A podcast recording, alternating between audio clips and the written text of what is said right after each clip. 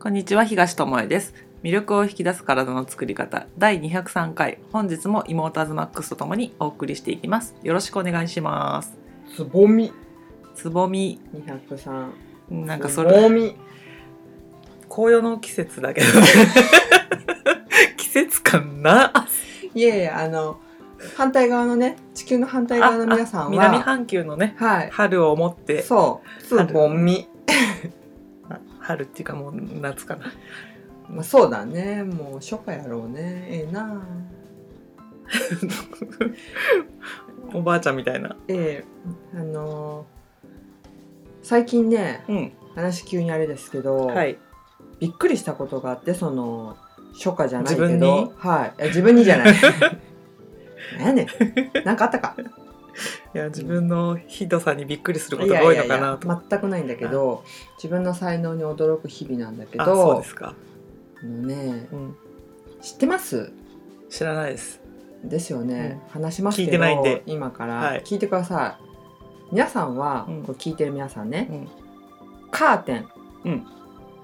開けますか開けるでしょ開けるよねカーテンや雨戸は開けるでしょですよね朝起きたら一番最初にやることじゃないのそれがですね、はカーテンを開けずに過ごすっていう人がいるというい開けずに朝を迎えん朝朝開けず起きるじゃんにそうそうそうで、まあ、カーテン、まあ、閉まってるじゃんね、普通うにんで起きましたあもう仕事みたいな感じで、はいもう食べ物をガーってかけかき込んでカーテンそのままで空気も入れ替えず出かけます、あそっか夜帰ってくるからそう開そうそけうてく必要はないとほうん、うで、まあ、帰ってきたら夕方とか夜だから、まあ開けないよ閉まねると、いうことで開かずのカーテンがあるということを、とってことはさ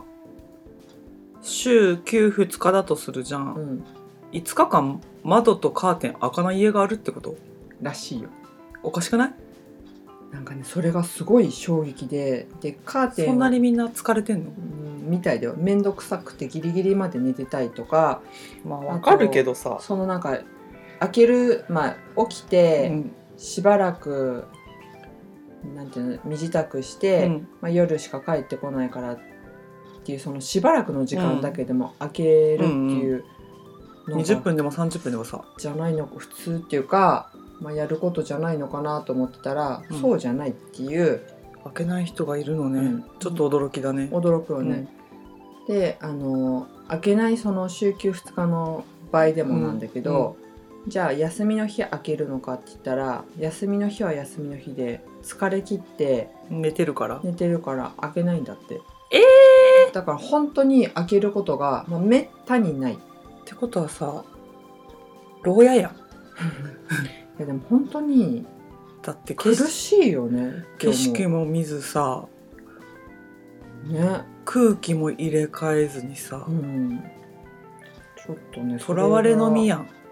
びっくりそりゃ疲れるよねっていうそうね、うんうんうん、話で、なんでまあ疲れるかっていうと前も話したのかね太陽光をうん、浴びましょうって話はしたよね浴びることって、まあ、あの体内時計をね、うん整えるためにも特に夜勤とかうんあとあのパソコンとかでずっうんうんうと作業してる人って、ブルーライト浴びてる人とかね、あんまりうん、とかあのパソコンのために室内を日暗光くして入る人らないようにしてる会社とか結構あるからあ確そかうにねいう人たちも日光不足そうねビルの中とかさ百貨店もそうだけどねまあ外の天気がわからない場所とかあるもんね、うんあるあるあるうんうんそうだからそういうところで生活する時間が長い人は本当に体内時計が太陽に触れる時間がほぼないんだねう、ん、うん安いので、うんぜひ太陽光を浴びていただきたくってそれも1日もできれば15分とか浴びた方がいいよっていうんううん話そうねなんだけど、うんまあ、浴びれなくともカーテンと窓は一瞬でもいいから開けて空気やらあの気を入れ替えて光を取り込むってことをぜひしてほそうしねいと思います。あれだよね除菌とかマスクとか、うんそういったものでさ免疫を高めようってやるのも大事だけどさ、うんまずさ一番長くいるわけじゃん寝てる時間が8時間あるとしたらさうん人生の3分の1過ごす空間であるわけじゃんうん寝る時間以外にもいるわけでしょ、うんその空間をさそのなんていうの換気もせずと環境を整えず過ごすってことはさ、うん外に出てマスクやら除菌やらしてるよりもさ日々のその積み重ねてる時間の過ごし方とか使い方とかがさなんか不健康だよね。コロナが発生したたからマスクとかさ手洗いうがいうん除菌をするようになったけどじゃあその前どんだけ不健康なしかもなんか雑菌だらけの中を過ごしてたのって思うとそりゃインフルエンザとかになるよねってうん冬になったら必ずかかる人とかいるけどさその毎日のことほんのちょっとのことうん5分やそこらでできるようなことを窓開けてさ、うん閉めるぐらいできるじゃんうん準備する間だけでも換気はできるわけじゃうんんだからそれをやらないでいてさ健康でいようっていうのが無理だよねうんだから突然このコロナが発生したからって言ってそのなんていうの応急的うにんマスクでやらなんやらでまあ助かってるかもしんないけど、うんずっとそれでいけるわけじゃないわけじゃない、だからやっぱ見直さないといけないよねこれを機にね。そうそうそうそう長期的に見そうそうてそうできる健康な過ごし方って本当にお金かけずにそう今あるものこと時間内でできることがたくさんあるそんだよね。であの太陽光を浴びるとさう、うん、セロトニンが分泌されやすくなって、幸福物質ねそうそうそう幸せホルモンとか言われだる。からね浴びてないと、あのうつとかになりやすいよっていう話はしたことあるよね、うんあと腸から出るものでもあるから、うん腸内環境を整えようねっていう話もしたことうある、んうんでまあ、そのセロトニンが分泌されることうで、ん眠気をねうんうんうん冷ますっていう、まあ、交感神経と副交感神経の切だりから替えをよくできてんだよね朝太陽を浴びると目が覚めるようになってるってことだよねそう人間の動物的な本能としてね。そううだんから太陽を浴びずに、うんまあ、カーテンどうこうっうてんいうよりかは、太陽光を浴びずに過ごすっていうことがもう動物として、不健康、うんなんか生き物としてちょっとあれれっていう状態なんじゃないのかなっていう話。であの太陽の話でいくとさあの人間の体でうん作れないもの外から取らないといけないものでさうん前ビタミン C の話はしたことあると思うんだけどさ、同じビタミンでさビタミン D もねうん太陽を浴びることによってその生成を促すっていうか、で昔なんか太陽を浴びなさすぎてそのビタミン D が取れなくてビタミン D がないことによって病気になるみたいなのがあったりして、太陽を浴びると良かったんだとかさ、うん食物から取ればよかったんだとかいう話があるんだけどさ、やっぱ意味があってさ存在してるわけよ太陽もね。でそのビタミン D っていうのを取ることでまたこれも免疫につながったりもするし、あのうつとかそういうのもビタミン D が不足することで起きるとかって言われてたりするから、うんうんあのセロトニンだけじゃなくて体の中のいろんなものが欠けることで、うんなんかやる気がなくなったりとか。そうねあの免疫が落ちたりとかその他の病気になりやすくなるんだよね。あとイライラするとかもうんうんあるし、うんまあ、これから日本は冬そうそうでただでさえ日照時間が減るからねう、んだから冬うつとかいうのも聞いたことある人もいるかもしれないけど、冬になるとなんか元気が出なくなっちゃうってうんいう人は、まあ、太陽光を浴びる時間が少なかったりするので積極的に、うんまあね、そう言われても太陽が出てないじゃんって言ったらそれでおしまいなんだけど、浴びれる時に浴びるっていう意識をしてもらえたらいいかなと。そうねこれの2個前ぐらいのやつでさあの秋になると乾燥体が乾燥しやすくなってっていう話でさ、うんうんうんうんそれでやっぱり気分が落ち込んだりもするよねって言ったけど、それからさらにね太陽を浴びないことによってビタミン D の生成とかね吸収が少なくなって、うんお落ち込みやすくなったりとか免疫が落ちたりとかその他にもビタミン D ってあのカルシウムうをんうん体にちゃんと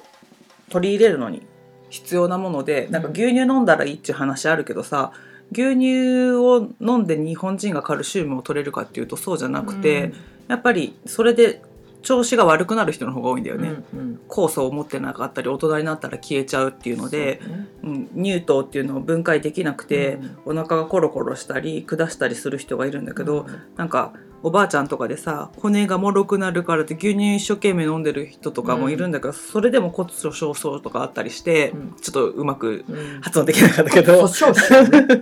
とかあったりするんだけど、うビタミン D を取ることで骨を健康に保つこともできますよって。で免疫もアップしてがんとか糖尿病とかねあと自閉症とかそういうのもうんにも効果が出やすいしあの不妊の人が今多かったりするけど、うんうんそういう妊娠しやすい体づくりにも効果的なんだよっていうことであの太陽に当たらないってさ害多いよねみたいな。うんほんとそう日焼けでね肌が弱いっていう人も間接的でも窓のそばにいるだけでも、うんうんそのなんていうか植物でいうさ光合成じゃないけどさ、うん皮膚がその太陽光に触れることでそういうなんていうのかな紫外線によりビタミン D を生成しようってういんううん力が働くから、紫外線をね浴びて日焼けしちゃうとかシミになっちゃうとか言うけどその前に体の中にね必要なものが取れなかったらさ、うん意味ないじゃん。そうそうそう、ねビタミン D 取っとくと、ほんんと老化を防ぐうんアンチエイジングビタミンとか言っても呼ばれてうるんから、まあそうだよね骨が健康になるだけでもアンチエイジンそグうだそうもんそうね。し、あの肌荒れ直したりとか、うんコラーゲンの生成を促すとかっていう役割もうんビタミン D は持ってるそうそだから結局あれだね日に当たって紫外線を浴びるけどそれによってそのビタミン D が体で作られてそれをちゃんとカバーするようなものがそうそう体の中で作られるようになってんう,、だそうねそうサイクルがこうう皮ま膚をく生成するとかねそう回るか回らないかっていう、んまあどっかに、まあ、食事法もそうだし、うん運動とかでも何でもそうだけど、偏りすぎてるとうんうんっていう話じゃないかなって思うのと、あとねビタミン D はですよはい呼吸器系呼吸器系感染症のお予防したりとか炎症を抑えたりとかコロナじゃんそう、うんっていうこともあのビタミン D にはする働きがあるんだってうんうんうんだからまあそのさっきのがんとかうつとかもそうだけど、うん血管とか心臓の、ね、機能を改善したりとかうんうんいうなんかメリットがもちろんデメリットだってあるよ浴びすぎたらダメとうんかそうねあるんだけど、メリットが多いのにうんうんなんか私たち現代人ってちょっとやれてないことがそ多ういし、ね、子供たちもねゲームで家の中にいて、あんまり浴びない時代になってきてるからねそうそりゃ風邪ひくわっていう話を、ほんとちょっと外を散歩するとかさ、散歩しなくともなんていうの草むしりでもいいしなんかほんと少し外に出て深呼吸するだけでそのなんていうのかな体の中のさ、うんいろんなバランスが取れやすくなってきて、うんエネルギーが湧いてくるわけじゃん。そうね、うんあの子供のさ骨折が多いっていうのもさこういうのも影響してるかもしれないなと思うよね、うんジャンプしただけでさ足の骨折れたとかさ、うん前なんかそういう話あったじゃん、うんうんこういうのもあるのかなと思ったりするねそうねでやっぱりビタミン D の働きとしてはまあ繰り返しになるけどカルシウムとリンリンの吸収を促進したり骨の形成と成長促進だったり、うん遺伝子の働きを調整するなんてその免疫向上とか糖尿病予防とか発がんの抑制とか、うんうんでやっぱり今多い病気ではあるじゃんその免疫性のこととかさ、そうだねその免疫の中にもさ花粉症とかもそういうのに含まれるんだよね。なんかアレルギー系のものもそうだと思うし気分が落ち込む人が多いっていうね、うんさっきのうつのやつもだし、うんで免疫全てにとの病気にとって免疫低下したらアウトじゃんっていうことで、うんこの免疫が低下してしまうってところはやっぱりあの一番注目すべきとこじゃないかなと思うんだよね。そうね注目ですね。そううんで骨骨が折れたらさ困るわけじゃん。ね、肌って骨だからねうん、うんまあねだって骨格中にあるあの支えっていうか土台みたいなことねそう骨は肌ではないけどね。はは、歯ねうん。肌って言ったよ。肌ってって言ったのか。そう歯ね、歯。で骨がはあ歯が歯が骨。そううん。肌だとは思ってません大丈夫肌ってって言ったから、肌、肌かと思った。スキンではないい。日本語難しいですね歯だねか。らさそうね、歯あがのー丈夫じゃないとね。そう食べ物美味しく食べれないしさ、うんうんうん呼吸だってしまたしやすさが変わってきたりとか、うんうん歯の状態からあの免疫システムだって影響が起きてくるわけだから、歯もね丈夫にしておきたいじゃん。そうだね。うんうんやっぱ美味しく食べれる自分の歯で噛めるっていうのはやっぱ違うらしいから、うん入れ歯になっちゃったりとかさあと今プラスチックの入れる人もいるけどさ、味が違うってやっぱり言うんだよね、うんやっぱ自分が持ってる本来持ってるものでできるってことはすごい幸せなことだし、うんそれによって感じられるものっていうのは変わってくるからあるものはやっぱ長く使えた方がいいからそうそう歯歯をねもろくしてしまうのももったいないからね。うんでやっぱり脳とも関係があってあの高齢者の人はやっぱりビタミン D を取った方がいいよって言われてて、うんああのビタミン D が脳を活性化神経細胞とかを保護したりうん増殖分化の調節を行っているというかだから脳がちゃんと再生しやすいようになってるから、だからさっきさ精神的にもえ影響があるよって言ったのがこれなんだって。なるほどね。精子のトラブルとかのをビタミン D が不足することでその脳がさうまく作用しなくてイライラしたりとかさ、しちゃったりするっていうこともある、うんうんだから日に浴びるだけで生成しやすくなるんだったら浴びといたらええやんっていう話なんだよね。うんうん本当そうなんだよね、うんちょっとでもいいからうん意識して太陽光を浴びてあげると、うんうんあのメラトニンうんっていうホルモンも増加するからう、んよく眠れるようになるんだようん、ああ、ねあの眠りの寝つきを良くするためのホルモンうん、なのでそれを日中にどれぐらい生成しといたかで夜の眠りにそうそうそうそう影響があるからってことだよね。うんだから眠りやすくなりでセロトニンが分泌されやすくなることで目覚めが良くなるってってもう最高じゃん、だからあれだねうつの人とかって眠れない人が多いのはそういうのも影響してるのかもしれないね、うんうんうんメラトニンが生成されてないとかね。うんうんうん、からあの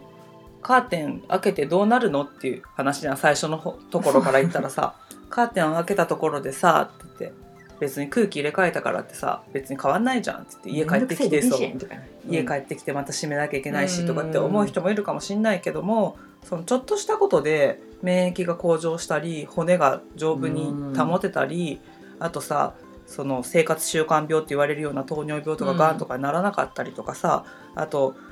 知らない間にうつになるとかさ、うんそういうこともないじゃん。うんうんなんか急にうつになるわけじゃないそうそうそうそうなんか気分が乗らないなっていうことが続いて気づいたら閉じこもり気味な生活をしてて、うんまたさらに太陽に当たらなくてっていうので気づいたら体動かないぐらいなところまで行っちゃう人もいるわけじゃん。だからほんのちょっとしたことなんだなって思ったの、うん病気になるかならないかっていうのが。そうだよねうんであのなってからどうにかしようっていうのはとても困難じゃん。時間全かかるもんね然外に出る気がないとか、うんやる気も起きない人にも会いたくないみたいな鬱とかになってしまった場合さ頑張ってって言われてももう頑張れないわけだよ。うんもう頑張ってって言葉が命取りになるっていうぐらい、うんさ頑張れないぐらい体がもうさ「無理です、うんエネルギーありません枯渇してます」ってことになってしまうわけだから、そうなる前にちょっとだるいなぐらいの時に、うん太陽にちょっとあ当たってみようかなとか、うん外で運動してみようかなとか軽くウォーキングしてみようかなとか、うんうん一駅分歩いてみようかなでもいいと思うんだよね。うんそれだけでさ知らず知らずにさ太陽に当たれるわけじゃんうん晴れの日だけでも外歩いてみようかなっそうてあと私たちがよくやるのは、お買い物を車で行った時にわざと遠いところにそ止うめるねで空いてるしね そう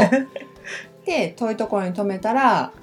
歩けるじゃん、うんお店までそうそうそれでもいいと思うんだよね、そういう小さなほんこのちょとっでとしたこと車生活田舎にいると車生活が多いからさ、うんどこでも車に行っちゃうから歩くことって少ないからさ、その遠くに止めて歩くっていうのはやるようにしてるようね、ん年齢を重ねていってから特にね、うんうんあの運動しとかないとお肉になっちゃうし、うん美味しいものは食べたいし我慢したくないからっていうので、じゃあ我慢したくないんだったらどこかで帳尻合わせていかなきゃいけないよねそうねってことで、あじゃあ遠くに止めて歩くぐらいだったらそんなねめちゃめちゃ1キロも2キロもさ遠くにうん駐車場があるわけじゃないじゃん、ショッピングモールの遠いところに止めるぐらいだったらさ、ちょっと歩くぐらいだからさでねあの近くに止めたい人に譲ってあげることもできるしさ、うんっうんていうのでやったりするよね。うんだから本当になんか難しいことをしなきゃいけないわけじゃなくて、うん工夫次第で日頃の生活の中に時間を使うことなくそうだねお金をかけることなくできることっていっぱいあるんだけど、なんかみんな特別なことしなきゃいけないのかなとか。なんかビタミン剤取らないとそれを吸収できないのかなとか、食事法をめちゃめちゃ気にしてやらないと、うんダメなのかなとアスリート並みにやらないとできないんじゃないかなとかってあの難しいことを先に考えちゃって、うんあじゃあ失敗するならやめようとかさ、なんか揃えなきゃいけないんだったらできないわとかって言って、なんか理由を大人になると余計につけちゃうけど別に毎日できることであるじゃんっていう話、カーテン開けるだけそうそうそう車ちょっと遠くに止めて歩くだけとかっていうことだもんね。まあ結局は自分の当たり前をちょっとずらすっていうことなんじゃないかなと思う。うんうんその人あの最初言ったねカーテンを開けない人たちにとってはカーテンを開けないが当たり前じゃん、あそうだね、うん、けどその当たり前普通と思ってることが、うんもしかしたら不健康になるうんポイントかもしれないし、逆に健康になると思って当たり前にやっていることがう、んあのやりすぎだったりとかちょっとずれててうんうん不健康になっちゃうやり方間違ってそたうりそねうそうことかもしれないから、まあ、ちょっとこのタイミングでねうん自分の当たり前とか、ずっとやり続けていることを変えてみる見直してみるっていうのもいいんじゃないかなと。自分流になりすぎてるものがないかってチェックするのも大事だよね、うんうんうんそうだね。健康ハロー効果のところで喋ったやつと一緒だね、うんうんあのうんうんこれをやってるから大丈夫じゃなくてこれをやってることが本当に大丈夫なのかって、あの専門の人に聞いてみるとか、うん正しくできてるかチェックをしてもらうとかっていうのをやるのもありだと思うよね。うんあの歯の検診に行くようなもんよ。あの虫歯ないですか、うん歯磨き合ってますかみたいなことじゃん。うんここちょっと磨けてませんねって言われたらあ磨いてるつもりだったけど磨けてなかったんだとかさ、っていう感じじゃないだってうん毎日やってることだからさ、うんなんかさ癖があるじゃあん、るある歯磨き一つとってもね、うん無意識でやってるわけで、うんだけど歯医者さんに行って掃除してもらったり見てもらうとなんかおかしいですねとかさ、あの私で言ったらあのこの前歯医者さんに行って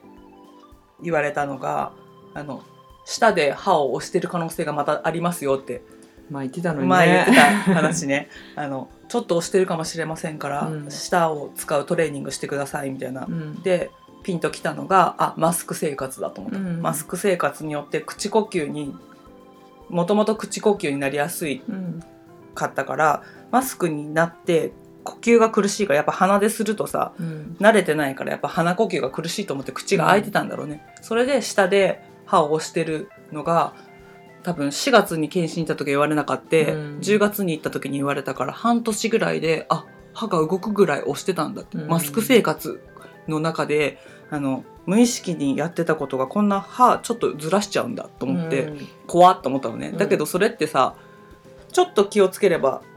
いいことそうじゃんねうんマスクがない2年間はできてたわけなのに、マスクをした途端にできなくなるっていう新習慣でできなくなっててできてると思ってたのうにんできてなかったっていうのをそのあの強制の検診に行った時に気づいたんだようね。んでこの音声でさ「下のトレーニングするといいらしいですよ」とか言ってなんかちょっと偉そうに言った次の週ぐらいにその検診があって「あれトレーニング受け受けてください」って言われてめっちゃ笑っ た。めっちゃ笑った。また、あの、自分でやることになったわ、みたいなので、そういうこともあったりして、でも、それって、ほんとちっちゃなことの積み重ねでそうなったんだなって思ったし、あの、言われないと気づかないことだなとも思ったから、うんそのカーテン開けるでもそうだし、ちょっと日光に当たってないなっていうのも人に言われないと、あの、気づかないかとことかもしれない。うん家族に言われて気づくこともあるだろうし、お友達に言われて気づくこともあるだろうしテレビでやってるのを見てあれ、うん自分の常識非常識だったみたいなこともあったりとかさするし知らず知らずにやってることがああのすごい良いことだったっていう場合もあるじゃん。うんからなんかチェックしていいものを残し必要ないものを外していくっていうのの、まあ繰り返しうんで新しい自分をこう作っていくっていうのが、そうそこも新陳代謝がね、うん必要そだうから、ね、細胞もそうやって変わってくれてるわけだし、あの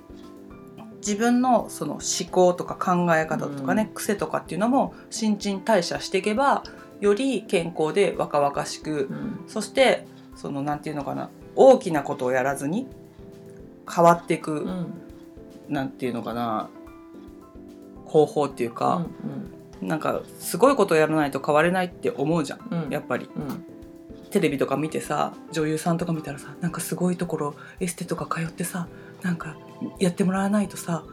変われないって思うけどさ、うんそうじゃなくて、うんうんそう日に当たることで肌のコラーゲン生成されるとかさ、うんそういうのがあるわけだからさ、うん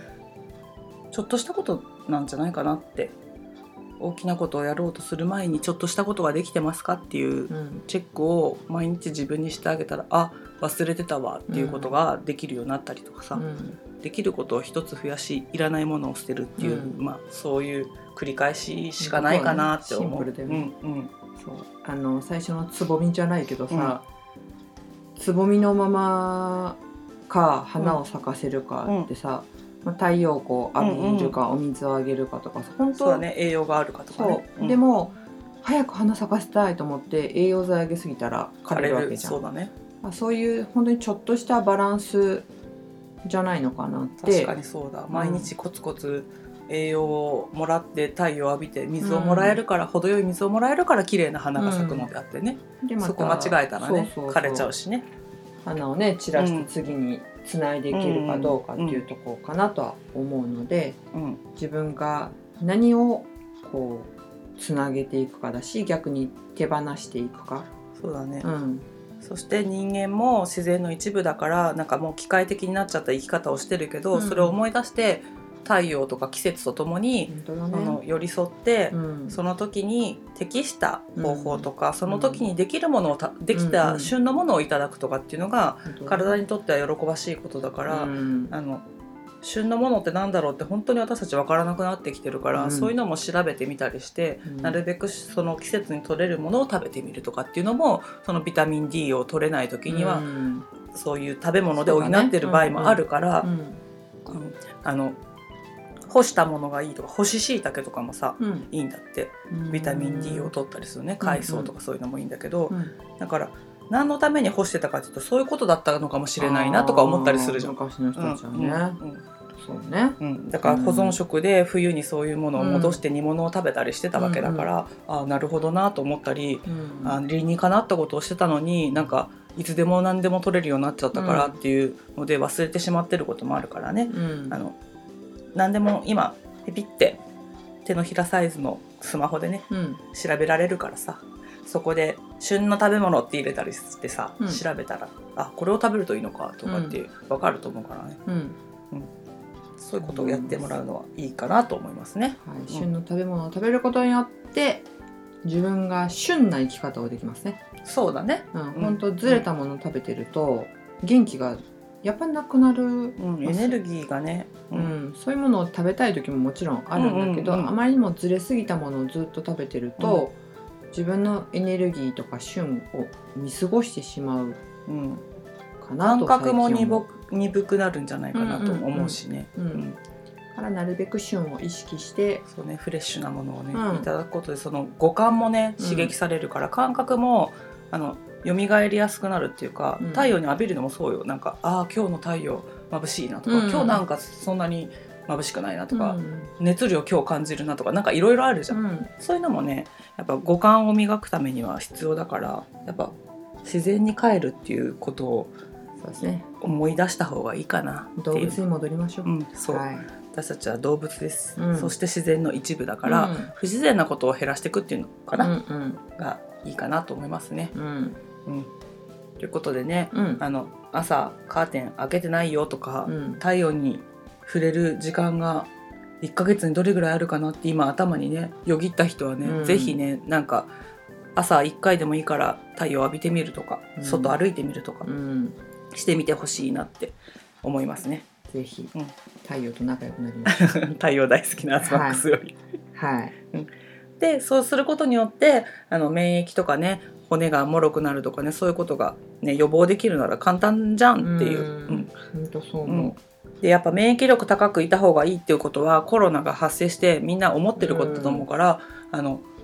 特別なことしなくてもあげられるんだってことがあるからね、うんうんこういう太陽に浴びるだけだよあ太陽光浴びるだけだよとかさ、うん食べ物をちょっと変えてみるだけでもいいよっていうことで、あの免疫ってあの体はちゃんと応えてくれるからう。、そうだねうん、そういうもので外からのもので対応するのじゃなくてね、うん薬やワクチンやなんかに頼るじゃなくて、うん。自分でできることを日々備えていく方が、まあ、強いんじゃないかなって、うん、そう思いま思うのでねす。、うん。ぜひ朝はカーテンを開けて冬は寒いかもしれないけどちょっと空気をねうん入れ替えてね、うん。健康的な生活を送っていただけたらなと思います。そうしていきましょう。ということで今日はここまでです。はい。ありがとうございました。ありがとうございました。